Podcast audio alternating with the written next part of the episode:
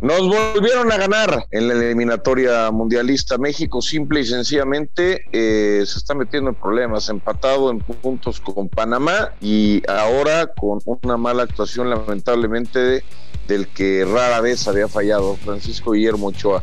El equipo no juega nada y es momento de evaluar de forma urgente la estancia de Gerardo del Tata Martino como técnico nacional.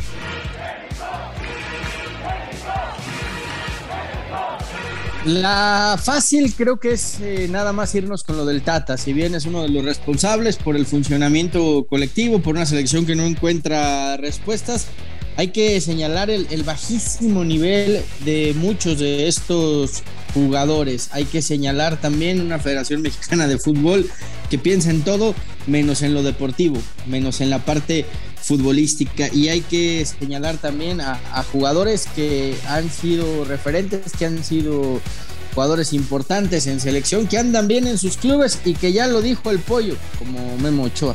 Se equivocó y le costó puntos a México. Los dos grandes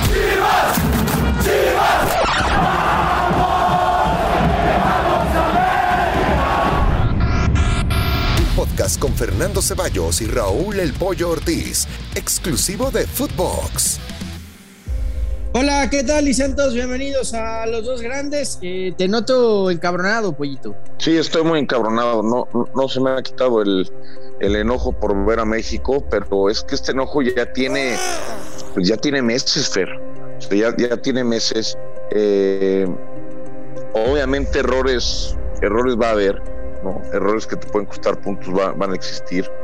Eh, ayer le tocó a Memo eh, y así algún día le tocó a Guardado, ¿no? Aquel penal famoso eh, en, la, National League y, demás, ¿no?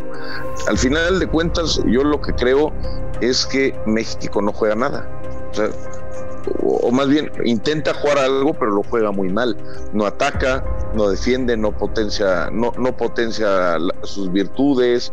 Eh, los mediocampistas están muy lejanos.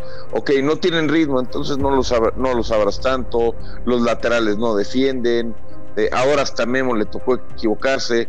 Eh, pedimos al Chicharito, pero pues con el Chicharito tampoco va a cambiar nada si si al delantero que sea no le ponemos un pinche balón, ¿no? Para, que lo remate. Podemos, podemos tener a Lewandowski, podemos tener a, a Van Basten, podemos tener a Ronaldo Nazario, pero si no le damos un balón con mediana, eh, con un poco de ventaja, estamos fritos.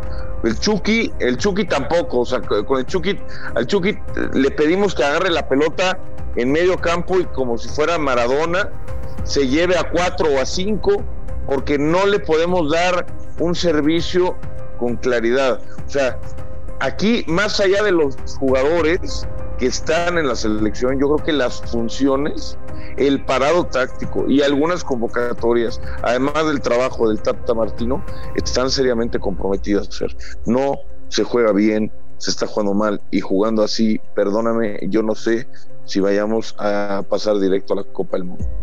A ver, eh, hay, que, hay que señalar muchas cosas, Pollo, pero tú hablas de, que ayer se equivocó Memo. Yo diría que Memo se equivocó en los dos partidos, ¿eh? Y, que le costó a México seis puntos, porque también el gol de Pulisic es un centro al área chica en donde el arquero no sale y, Pulisic eh, remata placer. Ayer suelta la pelota, se la deja muerta a Larín en un rechace que, que, para un portero de la calidad de Memo Ochoa es inexplicable clavan el primero, en el segundo se queda clavado increíblemente. Eh, no, se trata de cargarle solo todas las papas a, Ochoa, pero así como hablamos de, ese gran memo, de Ochoa cuando es el héroe, de Ochoa cuando es la figura, hoy, hoy hay que señalarlo y hoy Ochoa se la tiene que comer enterita, ¿eh?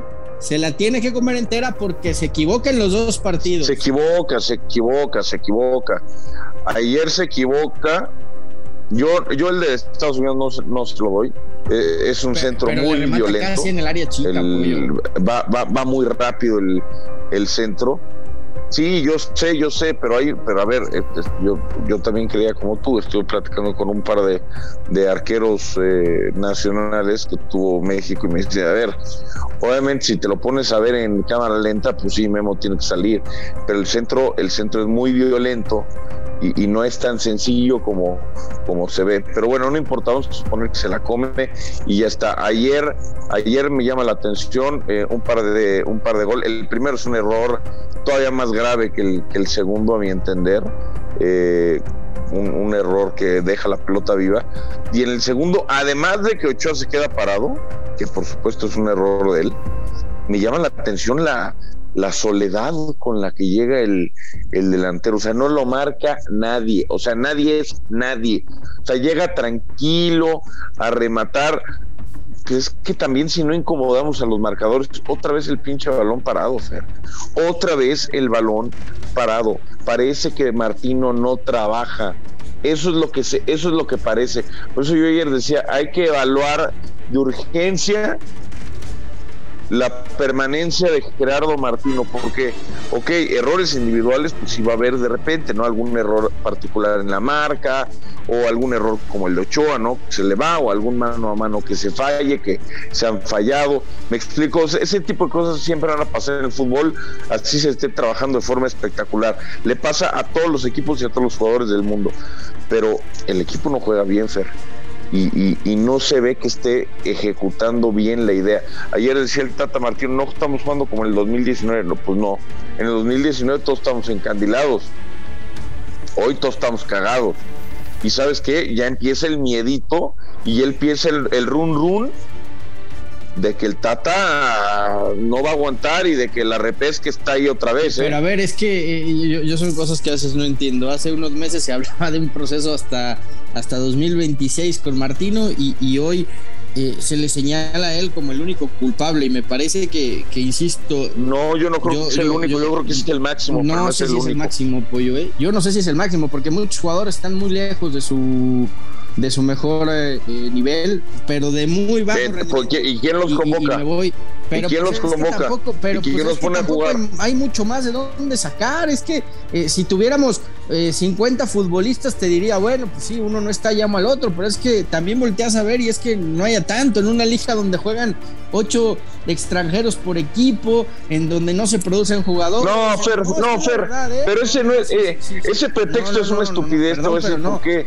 No, porque entonces no, es que entonces para ese caso tendríamos que poner a Guadalajara siempre compitiendo por la liga eh, y, siempre sacando a los, mexicanos más chingones porque juegan todo el tiempo. no es de jugar, es de calidad, es de calidad. el jugador mexicano le falta calidad. No, pero tiene mucho que ver, tiene mucho que ver porque entre menos produces, menos, menos oportunidad tienes para que haya. Bueno, dime, en qué ha cambiado México de 1997 a hoy. La cantidad de jugadores extranjeros que juegan en la cancha, los equipos que producir. ¿Y a dónde llegaron en 1998? ah, bueno. No, sí, sí, sí, ok. Ah, no, y en el 94. O sea, o sea, sí teníamos más delanteros, teníamos a Saga, Hermosillo, a Peláez y a Luis García y a Cuauhtémoc, que el Matador, tenemos un chingo de jugadores y llegamos al mismo lugar.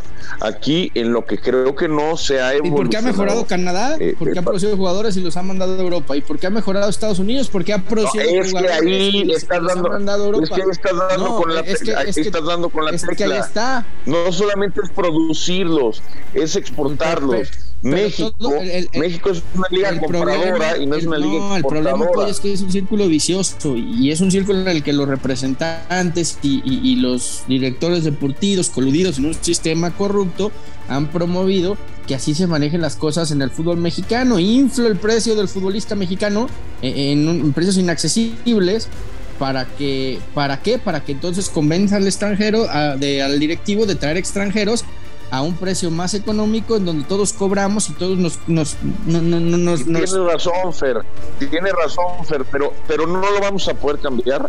Eso no se va a poder cambiar, por lo menos al corto plazo. No va a pasar, no va a suceder. Hay que encontrar soluciones inmediatas. Hay que buscar gente que te pueda sacar las papas del fuego.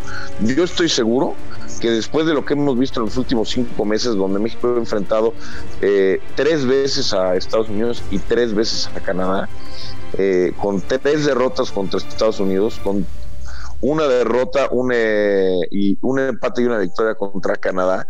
Eh, con el tercer lugar en la eliminatoria, con la eliminatoria comprometida, con el estilo jodido, eh, con pocas ocasiones de gol generadas por, por juego, porque podemos decir, no, es que, que llamen al Chicharito, sí, yo sí quiero que lo llamen, pero que lo llamen para qué, para que juegue como juega la selección, o sea, ok, lo llamo, lo pongo en lugar de. No, puedes jugar con los dos juntos. ¿Qué va a hacer el pobre Chicharito solo arriba? En lugar de, no, está bien, pero, ¿qué van a hacer los dos pero, pero, arriba? ¿Qué van a hacer los dos arriba? Yo es que hoy volteé a la banca y tu respuesta es Funes Mori, que no pasa nada. Yo sé, yo sé. Henry Martin, Henry Martin, tu Henry Martin de la América que metió dos goles en el torneo, por favor. Fer, me vale madre dónde jueguen, Fer. Fer, me vale madre si juegan en el América. Me vale madre si juegan en el América. En la selección quiero los mejores. Pero no me sirve tener a los dos mejores centros delanteros de la historia. Podríamos tener a Hugo Sánchez, cabrón. Podemos tener a Hugo Sánchez ahí pegado a, Chicharito o a Raúl Jiménez y no le llega un balón. O sea, a México, México no genera México no tiene transiciones ofensivas. Pero, México no contragolpea bien. México no arma vuelvo bien. A lo mismo. No. Vuelvo a lo mismo. Vuelvo a lo mismo. Por supuesto que el Tata Martino tiene mucha responsabilidad. No, no estoy diciendo que no.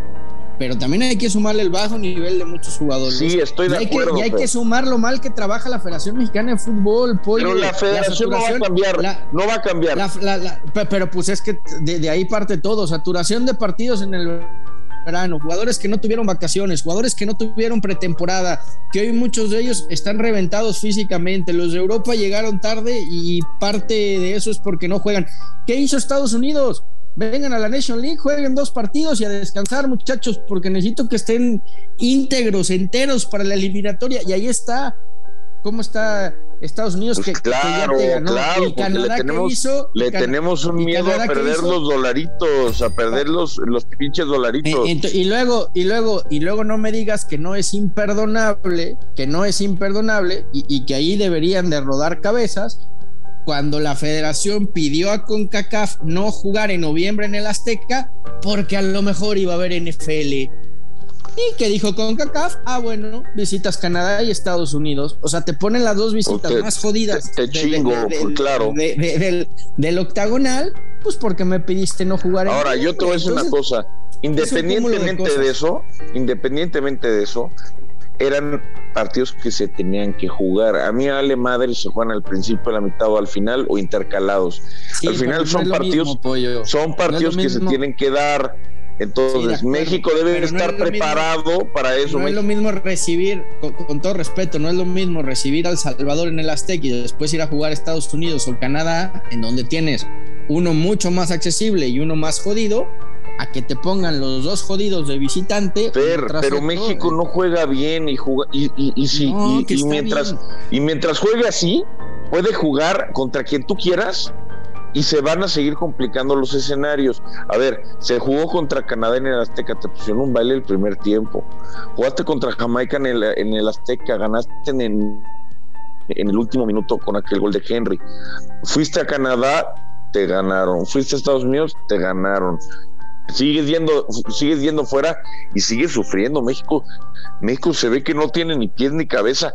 Gana por, gana y, y, tiene los puntos que tiene por, por obra del Espíritu Santo, me cae de madre, Fer. O sea, a ver, yo te quiero preguntar, ¿debe o no debe continuar Gerardo del Tata Martino para el partido contra Jamaica?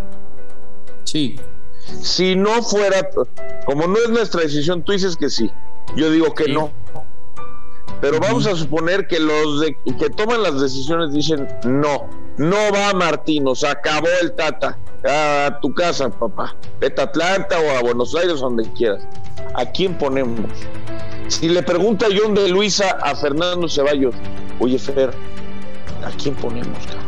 Así de bomberazo a Miguel Herrera. Ok. ¿Tú? Yo a Ignacio Ambrilis. Pues bueno, vamos a esperar a ver qué, qué pasa y, y, qué decisiones van tomando los, los brillantes deportivos. Yo insisto, para mí el problema es mucho, pero mucho más de fondo que solamente de forma, pero bueno. No, bueno, mucho, eso, mucho, es que eso es mucho hecho, más de fondo, pero bueno. Eso, Ya, eso ya. es un hecho, pero no lo vamos Ya, a cambiar de aquí al mundial. Entonces, como no lo podemos cambiar de aquí Solo- al mundial, el fondo te hay que cambiar Solo la te voy a forma. decir dos cosas, pollito, y con esto me voy. La selección extrañó a Alexis Vega, que fue el mejor futbolista de México en los pasados partidos de eliminatoria y que es de lo mejorcito que ha tenido en, el octagonal. Y se cumple el eh, viejo predagio, mi querido pollo, ¿eh? ¿Sí sabes cuál es, no? Cuando las chivas no andan bien, la selección no anda bien. ¿eh? Ay, esa mamada, ya vámonos. no, ya vámonos, qué mamada es eso. Como siempre, estar Adiós. En los dos grandes. Dios mío. Vámonos. Ya mejor. Los dos grandes, un podcast con Fernando Ceballos y Raúl El Pollo Ortiz, exclusivo de Footbox.